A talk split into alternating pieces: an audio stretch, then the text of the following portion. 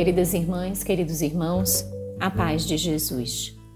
Aqui é Luziane Bahia e está no ar mais um podcast Café com Espiritismo.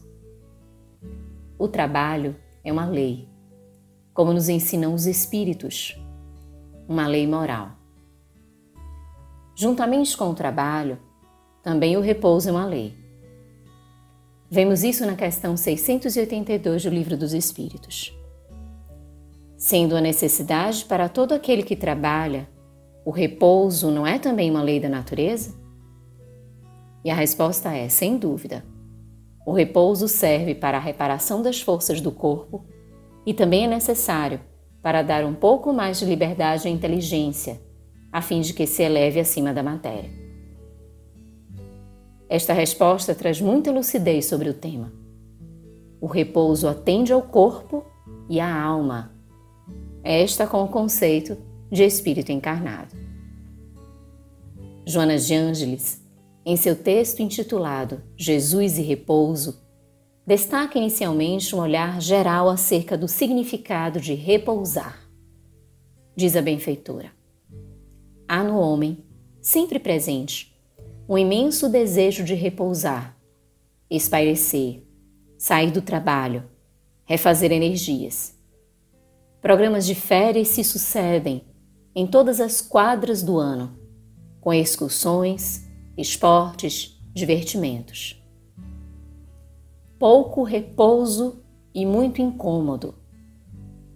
As alegrias e entusiasmos do começo emurchecem à medida que passam os dias, substituídos pelo sono irregular, pelas indisposições pelas horas interminas de espera e outros percalços.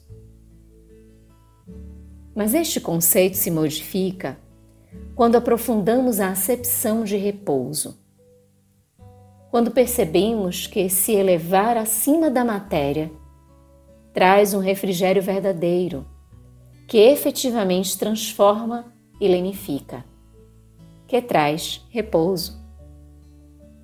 Neste sentido, Joana afirma: toda mudança de atividade faculta a renovação de energias e dá novas motivações. Um bom balanço de labores define quais as opções de que se dispõe como alternativas para o bem-estar. O homem necessita, sem dúvida, de férias, de repouso, de espairecimento, que lhe proporcionam alegrias e refazimento para prosseguir trabalhando. Jesus comentou que o Pai até hoje trabalha e ele também trabalha. O trabalho é lei da vida, tanto quanto é o repouso. Este, porém, não é paralisação, ociosidade, nem corrida da busca de coisa nenhuma. Como repouso, entenda-se tranquilidade interior, recuperação de forças, conquista de otimismo, estar de bem com a vida.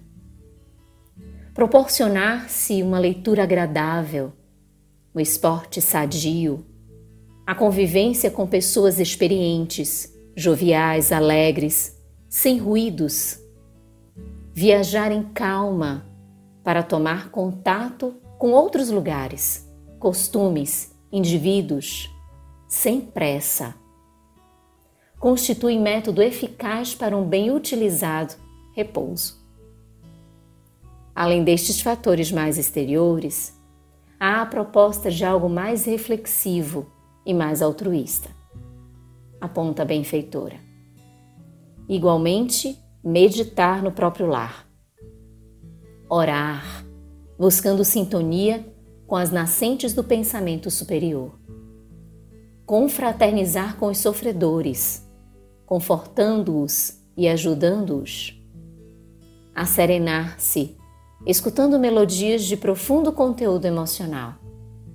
São recursos valiosos e técnicas de repouso que podem ser aplicados em qualquer lugar, nas horas possíveis Basta entrar no quarto, fechar a porta e conversar com Deus, conforme ensinou Jesus ao referir-se à técnica da oração.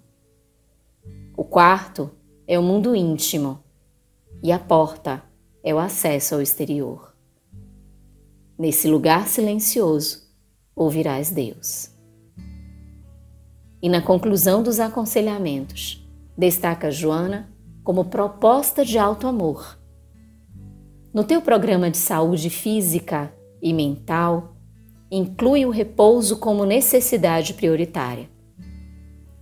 Cuida, porém, do que farás como recurso repousante.